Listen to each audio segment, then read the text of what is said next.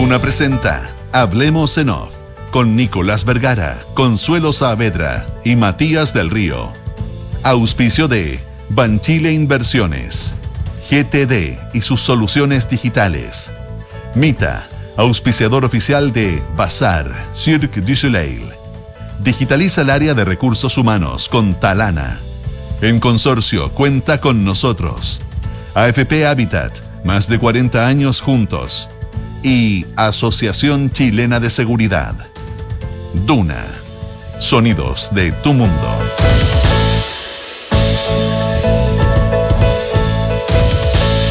Muy buenos días, ¿cómo están ustedes? Son las 8 de la mañana con 4 minutos. Eh, es martes 17 de enero del año 2023. Eh, Consuelo Saavedra, Matías del Río, ¿cómo están? Consuelo ¿Alguna seña te hacen, Matías? ¿Cómo están ustedes? Eh, Hola, ¿cómo ¿qué tal? estás? Buenos días. Hola, buenos días. ¿Cómo están? Oye, ¿me echaron de menos ayer o no? Sí. Sí. Capaz que me hayan echado de menos. No, Capaz que me hayan No, echado todo el rato. Entrevistamos a Rodrigo Valdés, te echamos de menos. Este, estaba Rodrigo Valdés, efectivamente, efectivamente, efectivamente. Me Eh, gustó mucho por ti.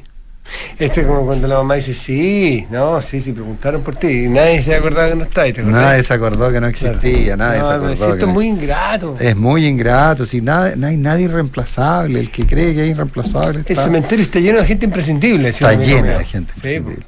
Efectivamente, está, está llena de gente imprescindible.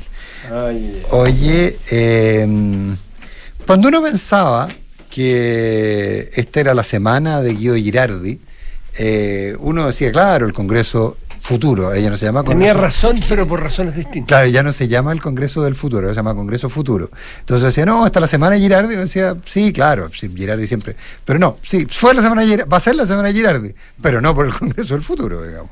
Exactamente. La lista del indulto. O sea, afectaste- ¿Cómo te quedó el ojo? No afectaste en un, en un ganador, sino que en la quiniela. ¿Cómo es cuando tú. Ah, por- claro, Por lo que- típico ganas primero y segundo, pero no- Eh, no, por lo exacto. No ¿Cómo por lo llama exacto, sino que tú dices, no, en los tres primeros Placé no se llamaba, placé que uno apostaba Ah, si placé. ganaba primero o segundo. Sí, placé, placé, Eso placé, es, ¿no es cierto? placé. Ay, de ahí viene, llegó Placé. Llegó. No, pero es que eso llegar placé es distinto. Aquí es porque tú apuestas a que tu caballo, yo soy muy hípico como se puede ver. Yo si gana nada. primero o No apostaba segundo. muy bien a carrera. Entonces, claro, ganabas menos. pero aquí le achuntaron que era Girardi, pero no por lo que pensamos que iba a hacer. O sea, pero fue, oye, la frase es lapidaria. ¿Qué es lo que dijo? ¿Qué es lo que dijo? dijo que si había una reunión o un- una Un lista pacto, común, un pacto, una, lista una- común una lista común. de las distintas eh, Izquierdas. que, que representan o que apoyan al gobierno, es decir, el socialismo democrático y a Dignidad, iba a ser la lista del indulto, que es una munición lista, empaquetada. Que le hizo, Le hizo la frase, pega, le hizo la frase. Le hizo la frase. Pero fue el creativo. A las otras listas. Fue el creativo de las otras listas. Es como te llega, es como te llega el paquete de Amazon o de, o de Mercado Libre. Li- listo tu caso, tú lo abres y lo usas.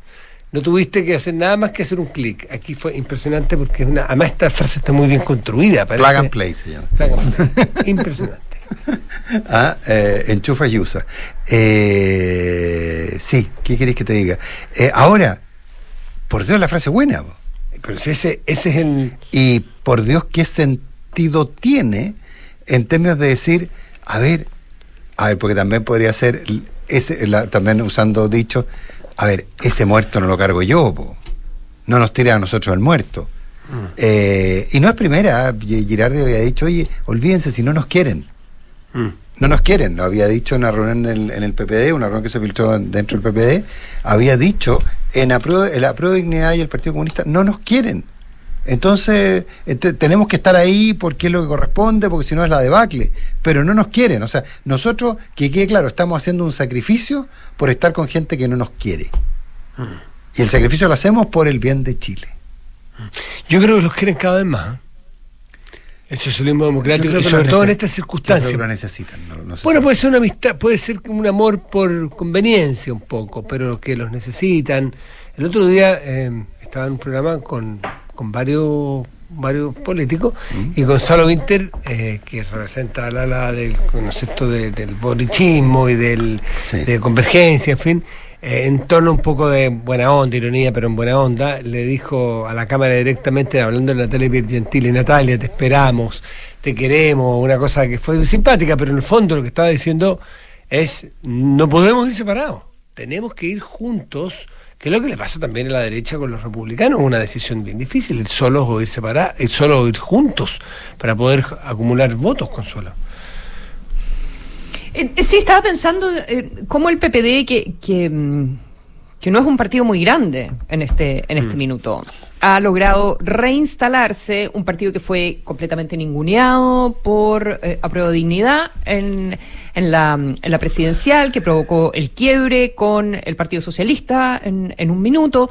Eh, y cómo y cómo ahora se ha convertido en la, en la niña bonita, si bien es un no sé cuántos diputados tiene. Eh, no- Te lo veo, ¿eh? te lo veo segundo. Eh, Ya, dos, pero- eh, tres. Te lo. Te lo, lo tengo por ahí, lo tengo por ahí. Te lo...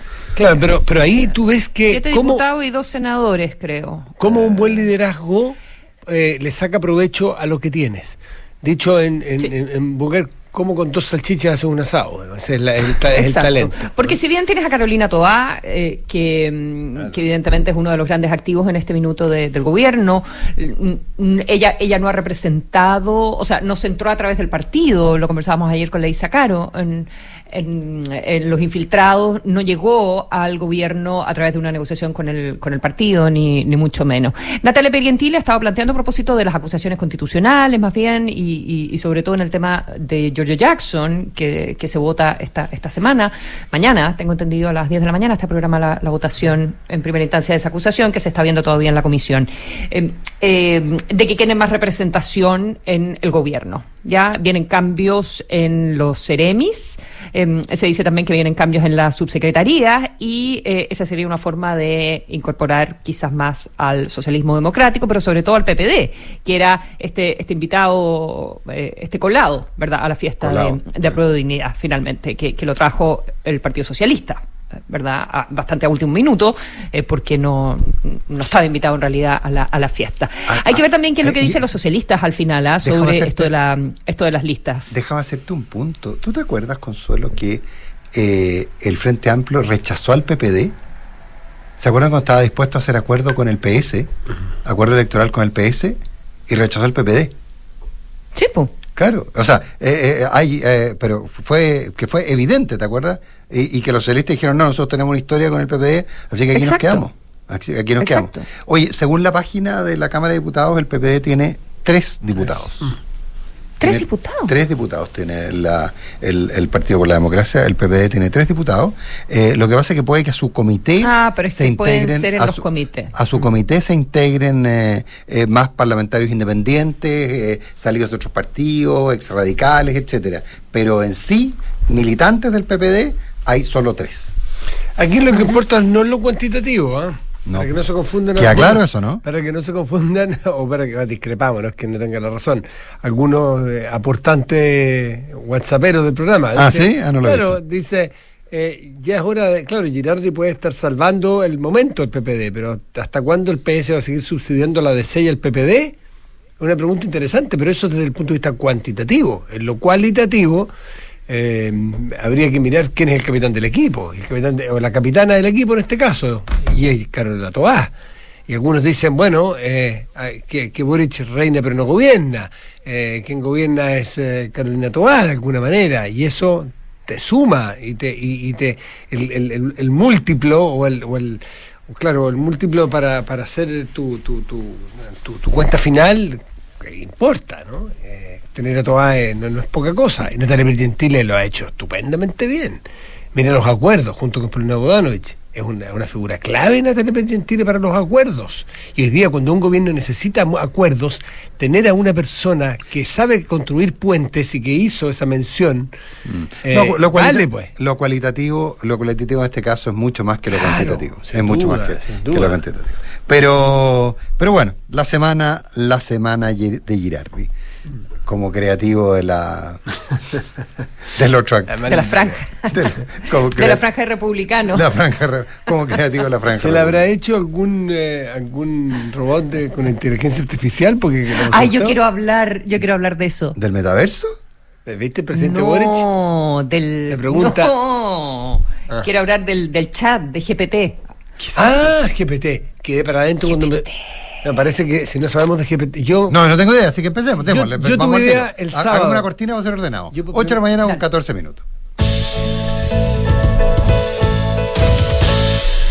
Háblame de GPT, no tengo yo idea de me- qué me están hablando. Yo supe y lo escuché hablar. por-. Yo lo escuché hablar por primera vez el sábado y me sentí. O GTD. Me sentí, GTD, me, sentí del, me sentí del siglo XV.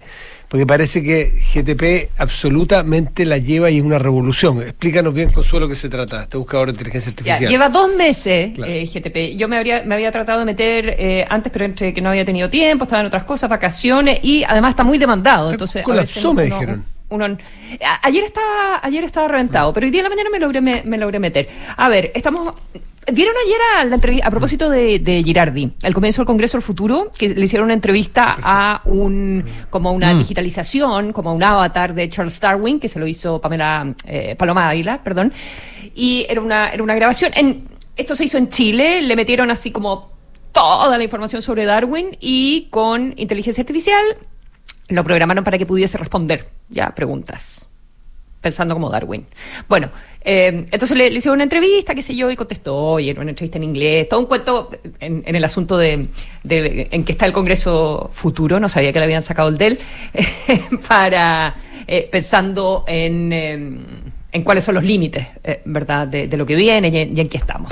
Y em, ChatGPT, eso es em, Generative Pre-Trained Transformer, es básicamente un programa de eh, inteligencia artificial, lo desarrolló una compañía que se llama OpenAI, eh, inteligencia artificial abierta. Fueron los mismos que a comienzos del año pasado sacaron el generador de imágenes, DAL-E2 ese que uno se mete y eh, dice quiero una imagen de en estilo Picasso de un de lo mismo de lo que tú quieras ya de un florero flotando en el aire y ¡pup! y te lo genera no no me gusta otro ¡tup! y te genera otro ya y está revolucionando el mundo del arte y del diseño obviamente bueno ahora lo mismo pero con textos ya eh, también con programación, con código, y tú le pones un prompt que se dice en inglés, le pones palabras o le pones lo que tú quieres, y es un chat. Tú chateas y te da las respuestas. ¿Ya? Está hasta el año 91. De hecho, una de las cosas que le pregunté es. eh, le pregunté. Pero, eh, A veces no tienes respuestas para lo que te preguntan. Entonces me dice, bueno, como un modelo de lenguaje, me lo contestó en inglés. Igual después le pregunté si, si podía contestar en español y me dijo, sí, puedo responder en español, ¿en qué te puedo ayudar? bueno, entonces le dije, Explica, explícame la relación entre inflación y tasas de interés. Entonces, la relación entre inflación y tasas de interés es una que se ha estudiado ampliamente en la economía. En términos generales, la inflación se refiere al aumento generalizado y sostenido de los precios de los bienes y servicios en una economía. Bueno, bla, bla, bla. Em, pero sobre qué es lo que no sabe, le pregunté. Entonces me dijo, bueno, con un, mo- como un modelo de lenguaje he sido entrenado con una gran cantidad de data, pero mi conocimiento se basa en toda la información que, em, que han puesto a mi disposición eh, durante mi entrenamiento. Así que mi eh, conocimiento, mi momento de corte es el año 2021. Porque ponte tú, yo le pregunté algo de, dije, ya voy a hacer como un comentario del programa, pero hecho por el chat. Entonces le pregunté por las implicancias de la estadía de Bolsonaro en Estados Unidos actualmente. Y me respondió con una visita anterior, nada que ver. Ah, se mareó. Eh, y y, y súper fluffy. Y yo dije, ah, qué raro. Porque hablaba del COVID. Y ahí le dije, oye, ¿tú, tú reconoces cuando no sabes algo? Y ahí me respondió, es que yo sé hasta el, tengo datos hasta el, hasta el año 21. No tengo datos actualizados. Oye, lo pero- usó ay, pero me, yo- explicó que, por ejemplo, te dice un resumen de un libro de 500 páginas y mientras tú terminas de preguntarle y apretas enter, tienes el resumen perfecto Pero yo y pod- completo de un pero- libro. pero, cosas pero déjame entender. Que dan susto. Déjame entender una cosa, Consuelo. Yo podría preguntarle, por ejemplo, ¿qué opinaría Winston Churchill de la guerra de Ucrania? ¿Qué opinaría Churchill está, de está preguntándole. la guerra en Ucrania? GDP. Bueno, se lo pregunté en castellano, quizás. Ah, pero es que la guerra en Ucrania fue, fue la guerra en Ucrania. No, este- igual sabe la. Yo le pregunté, coméntame la guerra en Ucrania. Oye, pero se ve. No, ahora está lleno. Eh, no me, no me Ah, preguntar. perfecto. Ah, pero, pero uno puede Oye, hacer En ese, todo caso. uno puede hacer ese tipo, ese tipo de preguntas y es tal la cantidad de data que tiene. No lo sé, no lo he hecho, pero Ah. en el fondo eh, va aprendiendo de sus respuestas, va aprendiendo de la interacción con el público. Esto lleva diez, eh, dos meses y eh, tira a todo el mundo revolucionado. O sea, Eh, o ya sea- Microsoft está haciendo una, un- un, eh, una oferta gigantesca por la empresa. Eh, O sea, pero, pero déjame, déjame tratar de entender, perdón Consuelo, estoy como un vertito, déjame, déjame tratar de entender. ¿Qué es lo que este, este sistema tiene probablemente cargado todos los discursos de Churchill, todo lo que Churchill Claro. dijo en distintos lugares, eh, tiene el- todos los tomos de la historia de los pueblos de la inglesa, tiene la historia de la Segunda Guerra Mundial escrita por Churchill, o sea, tiene todo lo que Churchill, vamos a suponer, por Churchill fue el que se me ocurrió, tiene todo eso. Y además tendría la inteligencia para ser capaz de relacionar lo que en su momento dijo con un hecho no sé si la inteligencia, pero bueno, la eh, capacidad de La capacidad, porque, porque sí. tú tienes razón, no es inteligencia. La capacidad de No sé, aprender. quizás no lo es pero no sé. Claro. Bueno, yo, yo no lo he usado, pero eh, leí sobre él y me comentaron de personas que hicieron uso así más extensivo de que habían quedado un poquito, no, no solo anonadados, sino que boquiabiertos y casi asustados. Esos son los que nos van a dejar sin pega. Bueno, entre otras Exacto. cosas, entre otros problemas que está representando, está, eh, entre comillas, la escoba en, bueno, todos los días encuentras en la prensa artículos sobre esto. Ayer estaba en el New York Times uno increíble que eh, dijeron, escríbeme un comentario como alguien de cuarto básico sobre, no me acuerdo qué, y se lo mostraron a profesores, a expertos en educación, a, expertos- a ver si podían distinguir cuál había sido escrito por unos párrafos cuáles habían sido escri- escritos de verdad por un niño de cuarto básico, un alumno, y cuáles habían sido hechos por el chat. Y, y no, no podías distinguir. Eh, o sea, a veces le chuntaño, a veces que no. Eh, y, eh, el, y, y el otro gran asunto es eh, qué va a pasar con la educación. ¿Verdad? Entonces hay un montón de universidades en este minuto que están eh, poniendo restricciones a las escrituras de ensayo, cambiando los currículum, em, porque hay gente que ya eh, cuenta la historia y dio un artículo en el, en el New York Times precisamente sobre esto y que llegó una persona con un ensayo así increíble, un paper increíble sobre un tema que era demasiado bueno para ser verdad. Y le dijo, no, lo hice con el, lo hice con el chat. Entonces, ups. Entonces han dicho, ok, ¿qué es lo que? Entonces hay que volver a preguntas, eh, a puras pruebas hechas a mano, eh, de Presenciales, Presenciales, ahí. presenciales con lápiz y papel, digamos. con lápiz y papel, pero eso no te, no, no- no te permite pensar de una manera más crítica y más a la larga sobre las cosas. Eh, se supone que el propio chat en la próxima versión eh, va a entregar una herramienta para poder distinguir un texto que viene escrito como, como- que viene escrito por ellos. Como un sello de agua de que sistema. como un sello de agua, Un que, sello de agua. hecho por ellos y no por una persona. Claro, pero también el sello de agua no te sirve porque yo lo puedo pasar a otro computador y puedo copiar. No puedo ¿Verdad? Eh, pero como un poco en el sistema Turn It In, que es actualmente se, se escogen eh, eh, muestras de los exámenes y de las pruebas que hace la gente y los meten a Turn It In, que es una plataforma, un software para eh, poder eh, distinguir materiales plagiados. Ya hacen Sí. un escaneo de la internet. Eh, eh, buscando eventuales plagios y ver de qué manera Turnitin también podría eh, trabajar junto con Open eh, AI, que es, que es la empresa, eh, para poder Buscando distinguir, porque... bu- buscando la huella anémica. Chat Sí, pues, GTP. Exacto. Chat GPT. Chat GPT, GPT, GP, GPT. como el cantante. GPT. GPT. Por eso Sí. Para que busquen, lean y hagan su propia exploración de lo que es. Y hay que inscribirse, hay que, hay que darse de alta, hay que registrarse para Sí, participar. pero es súper rápido. Sí, sí, o, sí. o les recomiendo también entrar al de imágenes, que es súper entretenido, que se llama DAL E2, D-A-L-L-E2, D-A-L-L-E2. Ese es el que genera imágenes, que también es, es muy entretenido de hacer. Ah, y uno le puede pedir que genere una imagen. Dibuja por uno. Eh, sí, po. igual Ese- hay que ser creativo. Yo que soy poco creativa le pedí me unas cosas servido. aburridísimas y me salieron unas cosas media fomes. Pero... Ese que me hubiera servido a mí en el colegio. El, del, el de los de Uh, imagínate. Uh, no hubiera tenido que ayudar el, el, el, el que Yo cuidaba. también el- pedí ayuda. El taller, po. me ayudaba tanto. Blancanieves, el del taller. Pero bueno, en fin. Blanca Nieve.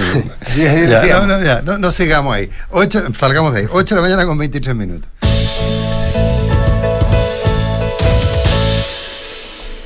Oye, eh, está raro lo de está raro lo de la acusación constitucional en contra de Giorgio Jackson.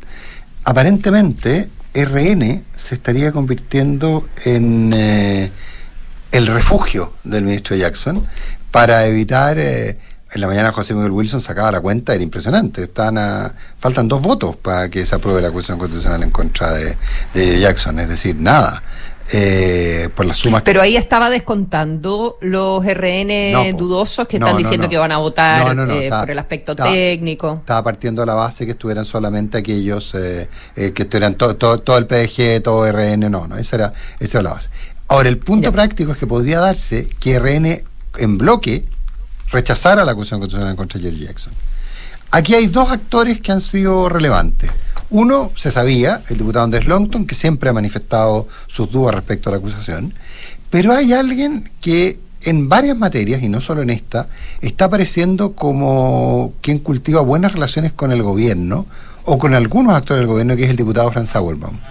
Eh, entiendo que tiene buena interlocución con la ministra del Trabajo, Marcela, eh, con la ministra del Trabajo, Ya- eh, Janet, Janet Jara. Janet Jara, eh, tiene, maneja eh, y, y- y se, se mueve bastante y Sauerbaum y Longton aparecerían como aquellos que estarían planteando la, la opción de que Renovación Nacional mostrara una suerte de perfil propio en este caso y se separara. Recordemos, recordemos que aquí hay un punto. La acusación constitucional contra Jackson es una acusación propiciada por el Partido Republicano. Eh, y es una que- buena oportunidad también para y demostrar que yo entiendo que miembros inclusive de la comisión acusadora han planteado sus dudas respecto al fondo. Entonces podría convertirse en una tremenda salida para para, para, para, para Jackson eh, aprovechar estas diferencias y que finalmente saliera bien librado. Por otro lado, hay quienes sostienen también que si se trata de victorias políticas, eh, Jackson genera más problemas dentro del gobierno que fuera del gobierno. Mira, aquí hay algo que hay que partir por lo obvio, ¿no es cierto? Que, pero por obvio a veces se, se, ignora o sea, no se indica. Eh, lo que se está, lo que se busca en una acusación constitucional es el mérito de una infracción o no, la presencia de una infracción o no eh, constitucional de una autoridad. Eso es bien obvio, pero eh, a veces se confunde y, se explica y se explicita, a veces con bastante pachorra. Dice, "O- oye, no se da lo mismo, no estoy diciendo ahora en general, da lo mismo, no es tan importante el si hay infracción, no hay que ser tan riguroso, no somos tan apegados a la ley. Esto es una acusación política y lo que hay que hacer ahora es dar una demostración política para acusar o no a un determinado ministro o ministra. Pero, dicho lo anterior, es requete contra importante para la oposición y se debaten ellos mismos en la oposición los diputados en, voy a decirlo de una manera bien como eh, coloquial, demostrar tu seriedad. Y demostrar tu seriedad no solo respecto de tus compañeros de coalición, o perdón, o, o de oposición, aunque no sea de la misma Sí. coalición, sino que enrostrarle al propio Jackson de que nosotros vamos a actuar como tú no fuiste capaz de actuar. Y hay algunos dicen, no, no, no, no se pongan tan sofisticados ni tan delicados, no den tantas señales. Este es un momento que hay que echarle para adelante. Y ahí donde, por ejemplo, hay algunos UDI que están dispuestos a sumarse, porque creen que si no su electorado los puede castigar, sumarse al Partido Republicano. Porque Jackson cae lo suficientemente mal en algunos de ellos y en el electorado de derecha como para no desaprovechar esta oportunidad. Pero los más serios, los más republicanos, los que suelen a, tener contactos con la moneda, los que tienen una sintonía generacional y más allá de las enemistades políticas que pueden tener con Jackson, con Boric, con Vallejo, que son capaces de tener una interlocución en momentos delicados y que van al fondo, dicen, no nos demos los gustitos que no nos gustaron que se dieran con nosotros, demostremos que somos distintos, vamos al fondo y en el fondo no hay mérito o no habría mérito. Por lo tanto, es súper importante ver qué es lo que va a pasar en las derechas y los matices de actuación que tengan ahora. De hecho, el propio Jackson, entiendo que a los subcercanos les dice de repente, oye, eh, eh, o saca mismo él a colación el claro nos van a decir que nosotros acusamos nueve veces a, a- a figura pero no se trata de eso esta acusación ya que le va a decir ay ¿por qué no lo vieron? bueno sí está bien puede ser critíquenme pero ¿de qué estamos de qué estamos votando? ¿de qué se trata esto? ¿se trata del mérito o se trata de cómo actué yo o cómo te caigo yo? y en el mérito donde les cuesta mucho en la derecha encontrar la posibilidad de apoyar la acusación a Giorgio Jackson no en las simpatías Así que está interesante ver cómo van a actuar. Y las declaraciones, para tomar atención a las declaraciones. Eh, ¿de me- qué- sí, todo esto me hace, sí, eh, Te hace pensar que.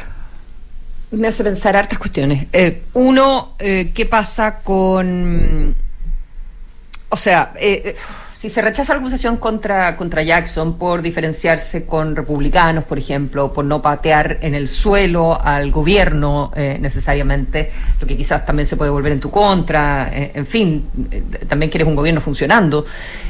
no, no porque el ministerio que ocupa Jackson tenga tanto peso necesariamente en el funcionamiento de, ese manejo político, ¿verdad? Pero es lo, que él significa cinco años. Quitarle cinco años frente amplio a uno de sus estrategas, a uno de sus arietes, que es Giorgio Jackson, no sus fundadores, es un golpe que yo creo que los más razonables y cabeza fría de la derecha eh, lo piensan, porque, porque es un golpe en el punto de flotación del Frente Amplio y eso puede generar, no sé si mañana o pasado o más adelante, repercusiones o, cuando tú tienes... Es muy importante dejar, dejar puntos de enlace. Es como cuando los alpinistas, los alpinistas dejan puestos los, ¿cómo se llaman los? las fijaciones por las cuales tú tienes que tirar el camino hacia adelante. Hay políticos que, que son menos visibles, menos, menos, eh, menos taquilleros, menos reitineros, que son los que se encargan de dejar puesta la ruta para el siguiente ascenso. Y eso, eh, de esos hay muchos, por suerte, en la oposición. O sea, hoy día bueno, a, a Chadwick lo dejaron fuera, digamos, hablamos de simbolismo. exactamente. Eh, eh, pero lo que pienso es que efectos va a tener esto sobre la otra acusación, la de los indultos. Eh, yo creo que em, que se rechace la de Jackson significa que eh, se va a aprobar sí o sí, al menos en la Cámara, la, la de Marcela Ríos. Mm, eso es así. Eso es lo que pienso, eh, sobre todo si eh, todos están planteando en mayor o menor medida que esto es un juicio político y al final es un juicio político sobre el gobierno. Y el tema de los indultos para la oposición eh, es un caballito de batalla en este minuto más allá de las consideraciones y más allá del trabajo que pueda o no pueda hacer José Antonio Viragallo defendiendo a la ex ministra Marcelo Ríos, Marcela Ríos o el nuevo ministro de Justicia Luis Cordero. Estaba pensando también en cuando hablamos de, acusaciones políticas en eh, la acusación constitucional en su minuto contra el ministro de Educación, mm. Raúl Figueroa, que no se perdió por cinco votos en realidad en la Cámara, pero 71 votos hubo a favor de acusar a Raúl Figueroa porque eh, quería volver a clase. Mm. Sí, ayer el presidente Boric dijo, parece que, parece que en la parece que en el Parlamento tuvimos alguna responsabilidad en esto. ¿eh? Bueno, por eso es que también hay una oportunidad de demostrar que, actúas distinto. ¿Te fijas? Porque la otra es, tú me sacaste a Chadwick, yo te saco a Jackson. Y esa, esa pelea que es tan profunda y están en el corazón de las coaliciones, dejan huellas que son difíciles de, de superar. Por eso que es bien importante la acusación de Jackson, súper importante. Por lo que uno escucha y reportea así uno a uno con los diputados, hay varios que tienen muy clara esa, esa variable. 8 de la mañana con 31 minutos.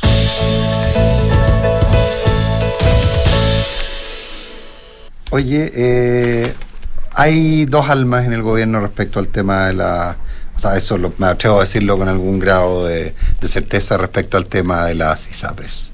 Eh, lo que hace que en las últimas horas ha emergido con mucha fuerza, y no es que estén, que, eh, eh, estén jugándoselas todas, sino que antes era un silencio total. Y la frase de la ministra eh, Jimena Aguilera, aquí con Rodrigo Álvarez, cuando, cuando sostuvo ante la pregunta de qué estaba pasando, qué podía pasar con la ISAPRE, dijo, estamos trabajando fuertemente en fortalecer el sistema público.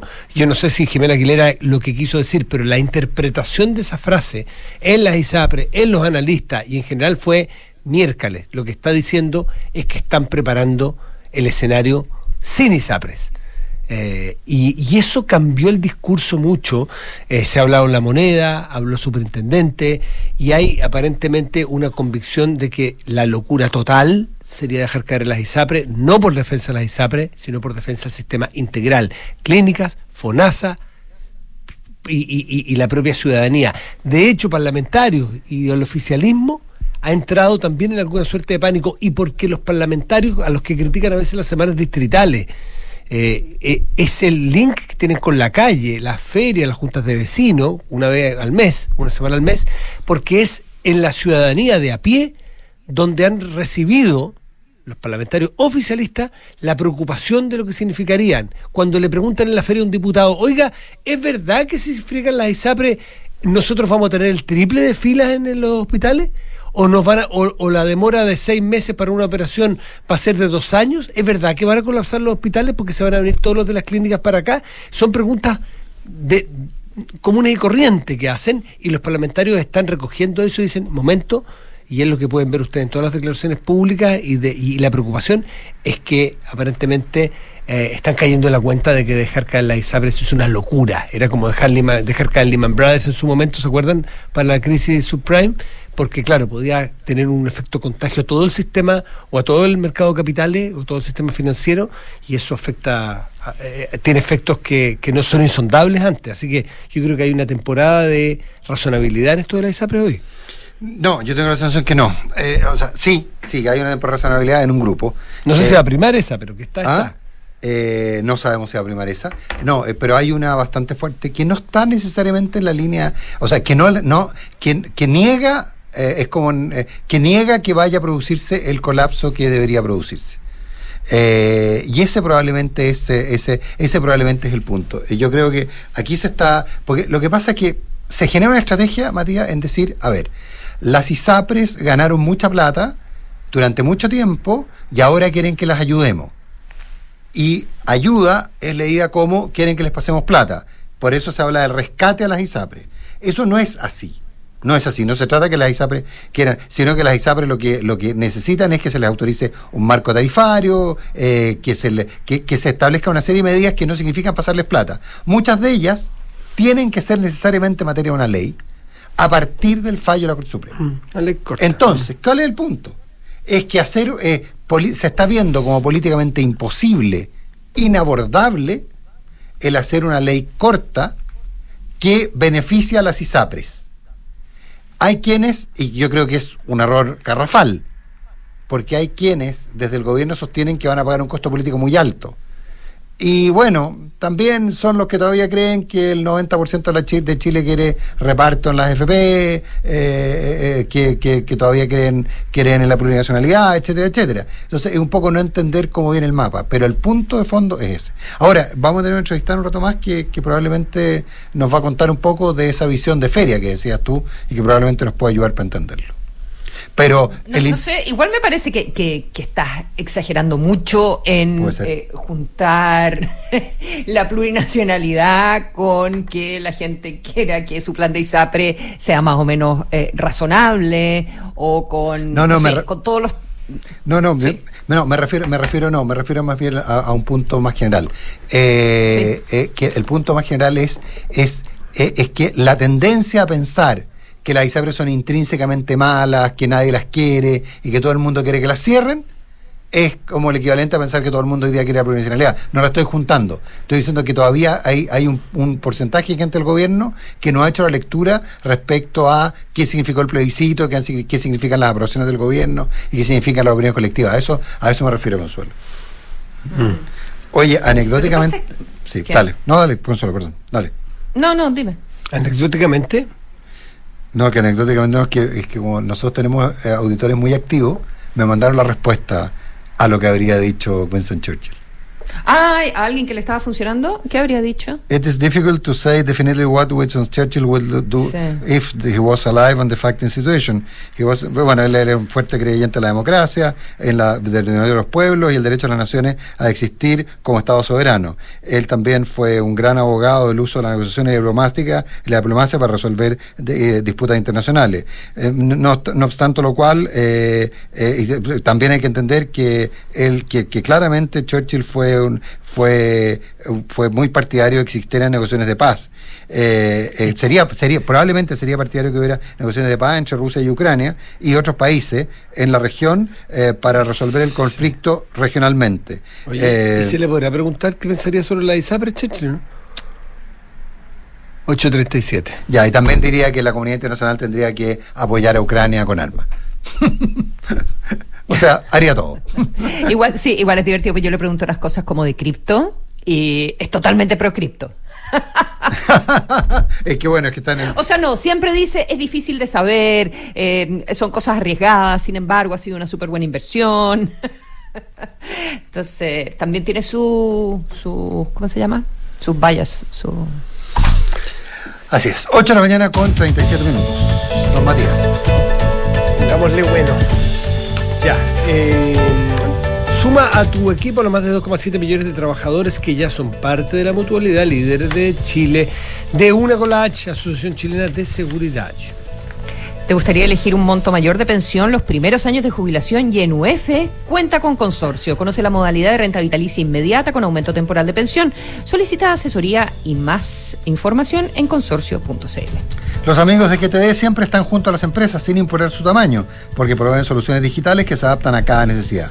Es lo bueno de Confera, una compañía que va junto al crecimiento de quienes la eligen. En GTD hacen que la tecnología simplifique la vida. En AFP Habitat llevan más de 40 años trabajando para entregarte el mejor servicio. No lo perdamos, te dicen en AFP Habitat. Más de 40 años juntos haciendo crecer tus ahorros.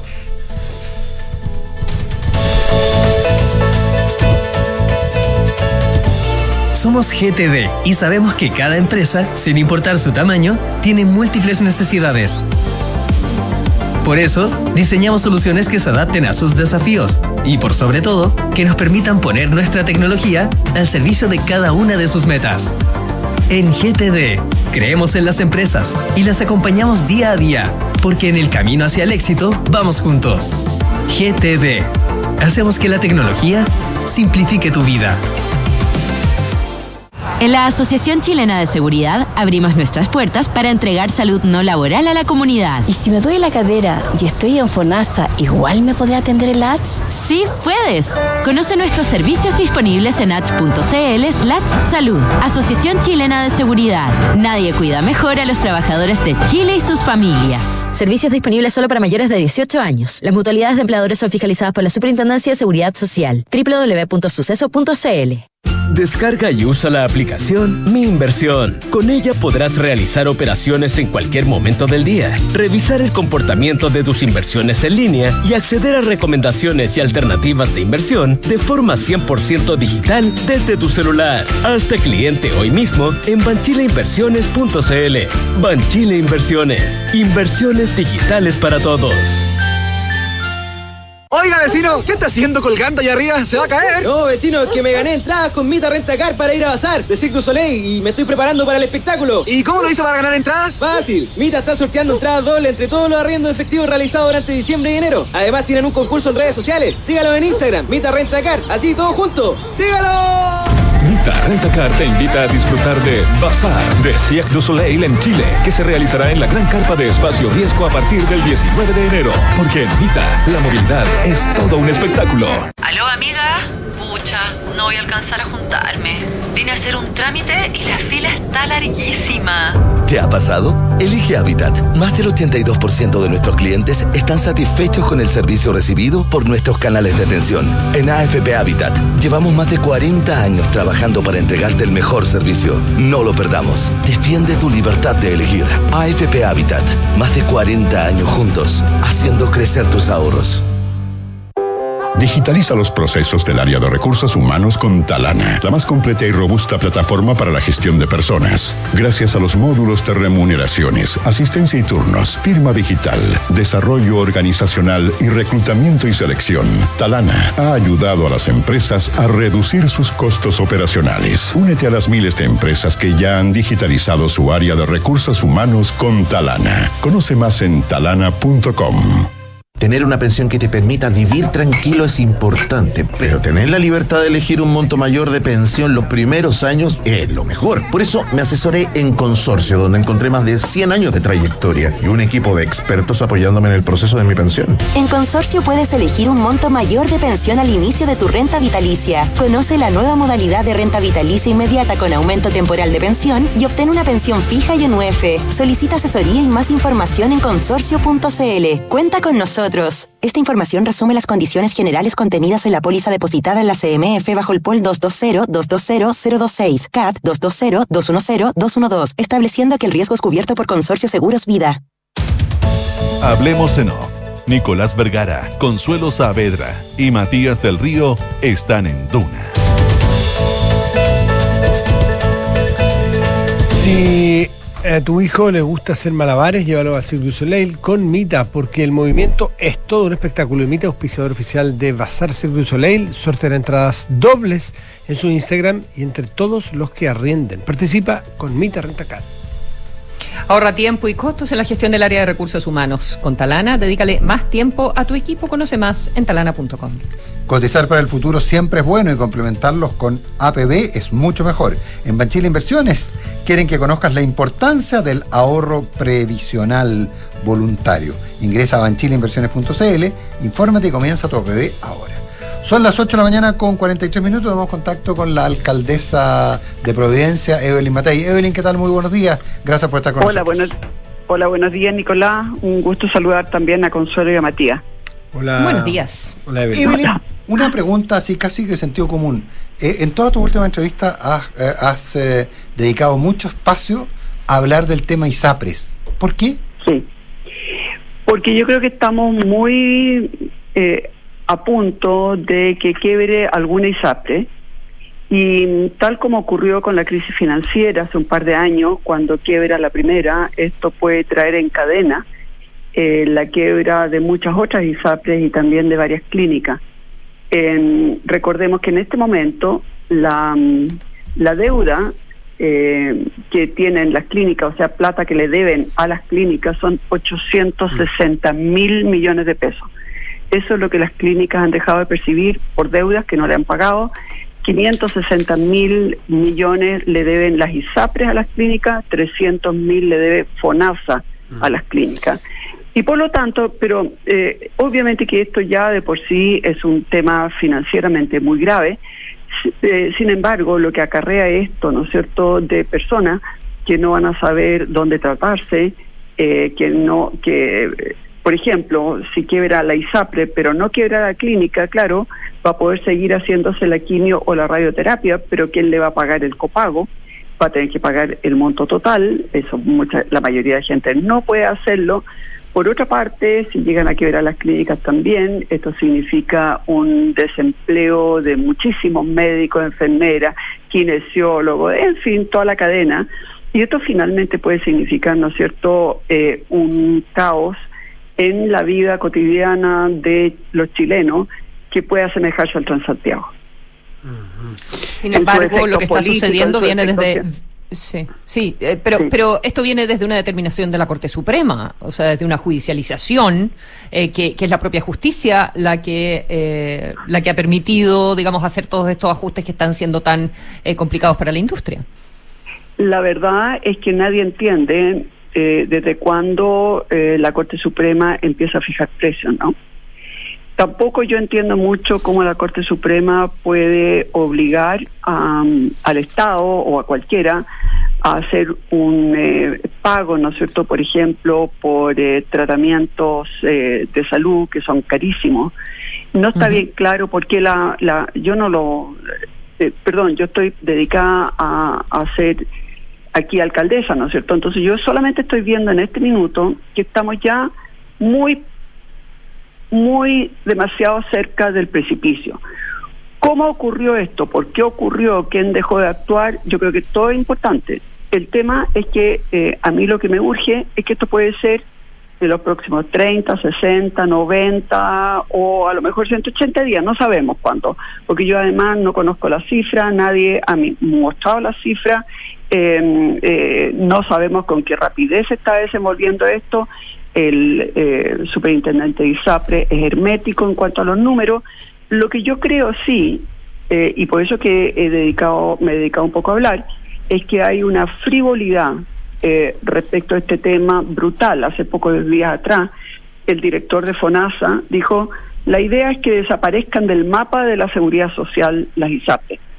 Entonces, con eh, personas tan livianas, tan frívolas, tomando las decisiones que no tienen idea, ¿no es cierto?, de las consecuencias en materia sanitaria, en materia de angustia de las personas, angustia de personas que están enfermas. Si este tipo de personas están tomando las decisiones, perdónenme, pero obviamente que me importa el futuro. Yo estoy de acuerdo contigo, eh, Consuelo, la quiebra la provoca efectivamente el fallo de la Corte Suprema, que permite o que obliga más bien a que aquellos que tenían factores más altos le bajen, ¿no es cierto?, las tarifas, pero impide ese mismo fallo que los que tenían eh, eh, factores más bajos se los suban. Por lo tanto, eh, provoca una pérdida muy grave operacional de las ISAPRE y con eso ya quebran. O sea, todo el mundo está esperando que es lo que dice el superintendente de salud respecto de, de otra parte del fallo, ¿no es cierto?, de que es retroactivo pero da lo mismo lo que diga el superintendente de salud, porque ya las ISAPRES quiebran con el propio eh, eh, fallo de la Corte Suprema. Ahora, ¿en qué minuto llegamos a que la Corte Suprema decida el futuro de una industria? Perdón, pero, pero también ese es un tema que en algún minuto se habrá que abordar. Eh, Evelyn Matei, eh, recién hablábamos sobre la ISAPRE y cómo da la impresión que llegó a, para decirlo en forma coloquial, a las ferias, a las calles, a las esquinas. Eh, y eso lo puede constatar con certeza una alcaldesa eh, como usted. ¿Qué, es lo que le dicen? ¿Qué es lo que le cuenta el ciudadano de a pie? Porque esto, lo de la ISAPRE, es particularmente técnico siempre, que los que, que las tablas de factores, que, que, que cómo se cómo se calculan tal o cual cosa, que si un seguro funciona en tal o cual cosa. Pero aquí llegó a las calles para nosotros, para los que somos ciudadanos comunes. ¿Cómo lo sienten ustedes? Eh, eh, a ver, nosotros lo que yo estoy sintiendo en la calle ahora es que de repente la gente está empezando ya a sentir pánico, eh, de que no sabe qué va a pasar con ellos, personas además mayores que tienen preexistencia, no saben quién los va a aceptar, todo el mundo empieza a ver que las filas, ¿no es cierto?, las listas de espera en el sector público son ya muy grandes, imagínense lo enormes que serían si es que además eh, se le agregara de, sopetón 3 millones y medio adicionales de usuarios. De repente empiezo a sentir el pánico también de los médicos que podrían perder más de la mitad de sus ingresos, porque muchos de ellos trabajan, ¿no es cierto?, eh, una parte eh, del tiempo en hospitales, pero generalmente la mayor parte de sus ingresos lo hacen en, en su consulta privada por lo tanto, de repente está empezando a entenderse, porque todo, eh, en general las ISAPRES no son queridas. Entonces la gente decía, bueno, eh, las ISAPRES que sí, que les hagan, que las hagan zumbar, está bien, etcétera pero de repente están empezando a darse mm. cuenta de las consecuencias que eso tendría en sus propias vidas. Y entonces lo que yo estoy sintiendo, y bueno, y ahora nosotros estamos hablando también, eh, Matías, dentro de la propia municipalidad, ¿qué significaría para nosotros como municipalidad de Providencia pasar de 65 mil usuarios que tenemos en este momento en nuestros eh, centros de salud, ¿no es cierto?, en nuestros eh, eh consultorios, pasaríamos de 65 mil a más de 170 mil. Eso significa pasar de 400, 400 eh, funcionarios a más de mil. No tengo dónde ponerlo. Bueno, ahí tenemos... Evelyn, pero entonces la presión no solamente de la gente común y corriente, del ciudadano, sino también de los 365 alcaldes. Eh, no de todos los alcaldes, Matías, porque eh, en el fondo son algunas comunas que tienen más eh, o que tenemos más usuarios afiliados, de, afiliados de, de, ISAPRE. Pero ciertamente en Providencia nosotros colapsamos, no tenemos ninguna, ninguna, ninguna posibilidad. Y lo que yo encuentro más increíble de todo es que nunca nadie nos ha llamado del Ministerio, ni del FONASA, ni de la Subsecretaría de Redes, ni de nada. O sea, ni una sola llamada para saber cuánta gente tenemos, cuánto estimamos, cómo, nada, cero. Entonces lo que uno ve acá, ¿no es cierto?, es la frivolidad del director del FONASA, o más bien, ya ni siquiera frivolidad, es una es un desconocimiento que uno dice, pero es que no pueden poner a alguien así a cargo de una cosa tan grande del FONASA. Y uno ve que en el ministerio no hay nadie, nadie, nadie haciéndose cargo. Entonces la verdad es que eso es lo que me, motivó a hablar, porque lo que uno ve, ¿no es cierto?, es que se viene el Transantiago y ni siquiera se han dado cuenta que se les viene el Transantiago encima. Mm. ¿Y, ustedes lo notan en los consultorios? ¿Ya hay gente que va a preguntar si puede hacerse tratamiento? No, más bien es en la calle y más bien es desde que yo hablé. Porque, porque la gente hasta ese minuto como que no estaba consciente. Esto me recuerda mucho del caso, ¿no es cierto?, del 78, en que estábamos a punto de la guerra con Argentina y nadie nadie siquiera se había enterado acá en Chile. Bueno, pero eso, fue una decisión, esa fue una decisión Esa fue una decisión. Bueno, acá, exactamente, fue una decisión política en ese minuto. Bueno, aquí estamos en las mismas. Eh, estamos a punto de la debacle y nadie siquiera se ha enterado. Eh, nadie se preocupa, nadie coordina, nadie pregunta, nadie nada. El superintendente, mm, fuera de decir que no, que no está loco, eh, uno no ve que tome decisiones, llevamos meses. Pero con mañana, esto. pero mañana se supone, no, hoy día, hoy día mismo, esta mañana hay una reunión. Eh, bueno, o- ojalá que ojalá que algo avancen, porque el, el drama que tenemos en este minuto es que ya el superintendente no puede hacer nada. O sea, la decisión del superintendente, lo único que puede hacer es, es si si él dice que la retroactividad empieza, ¿no es cierto?, muy temprano, o sea, mucho tiempo hacia atrás, lo único que hace, ¿no es cierto?, es que efectivamente la quiebra la precipita pero pero él no puede ya evitar la quiebra porque la quiebra ya está de alguna manera de la ISAPRE está en el fallo de la Suprema.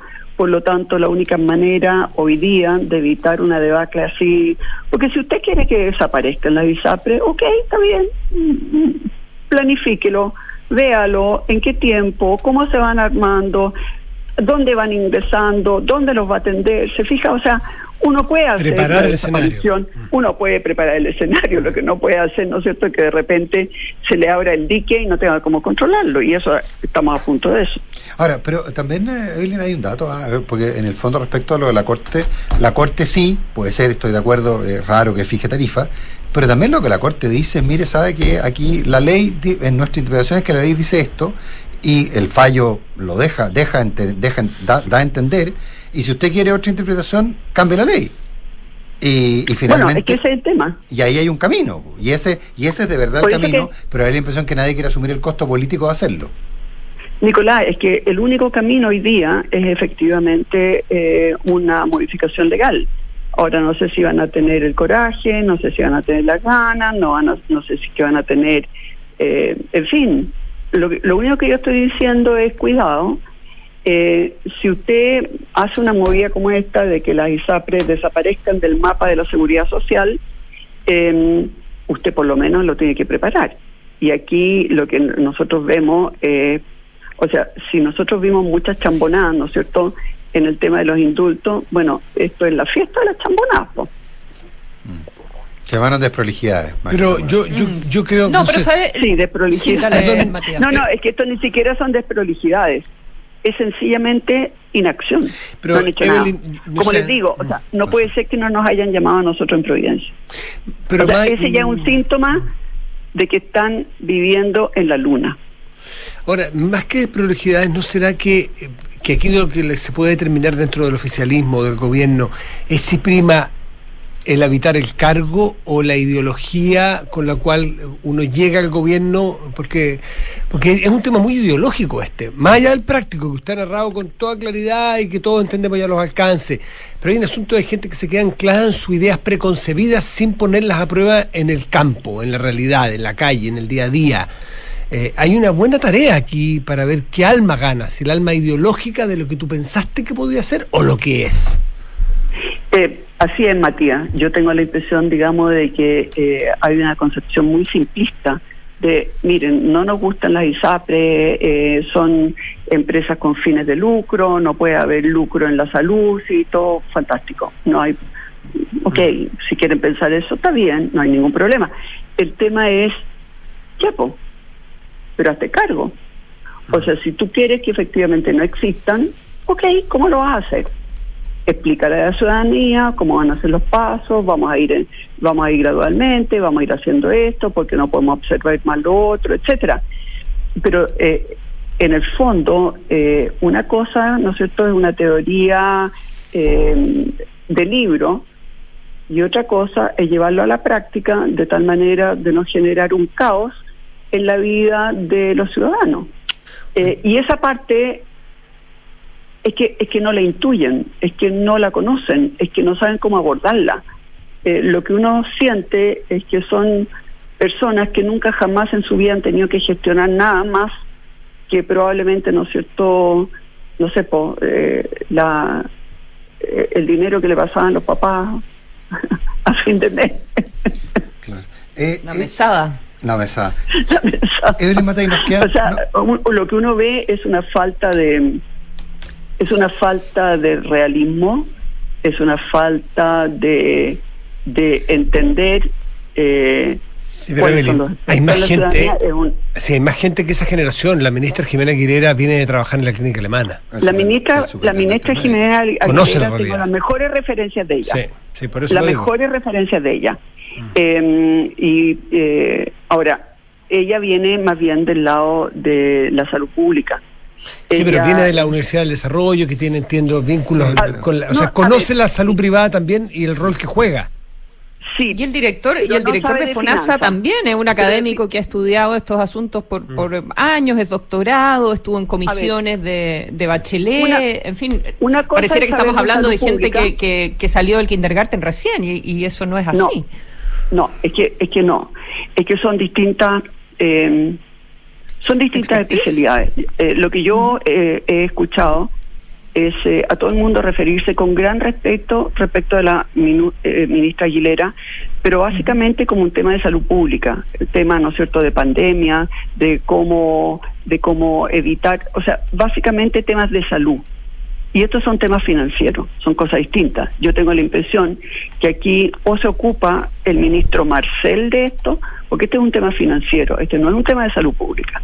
Y por lo tanto, sí, efectivamente la ministra Aguilera es una persona eh, de gran trayectoria y muy respetada en todos los círculos, pero este es un tema de una naturaleza distinta que requiere efectivamente una mirada financiera. Y eso, mi impresión, es que no hay nadie en el Ministerio del- de, de Salud eh, capaz de hacer eso. Eh, no, Por eso que yo creo que finalmente el que se va a tener que hacer cargo de esto es el pobre ministro Marcel, que ya no, yo me imagino que ya no da más preocupándose de más problemas. Pero, pero o es el Ministerio de Hacienda con su gente, eh, o, o esto va efectivamente, se va a producir la quiebra y por lo tanto también el San Santiago financiero, eh, eh, eh, perdón, sanitario. Evelyn Matei, un millón de gracias por haber estado esta mañana conversando con nosotros. Gracias, Un Evelyn. gusto haber conversado. Nos quedaron Ya, otros que temas pendientes. Sí, Sí. pues. Gracias, Evelyn. Gracias, Gracias. Los vamos. Nos vamos. Nos quedaron temas. Hoy la Comisión de Constitución del Senado ve el, el tema de las ISAPRES, ve un proyecto de ISAPRES. Me comentaba uno de sus miembros por chat diciendo, bueno, hoy vamos a ver el fondo de este asunto, más allá de lo que se decida en, en la coyuntura que es necesaria eh, eh, acotar los riesgos. Nos vamos, buen día. Buenos días. Buenos días.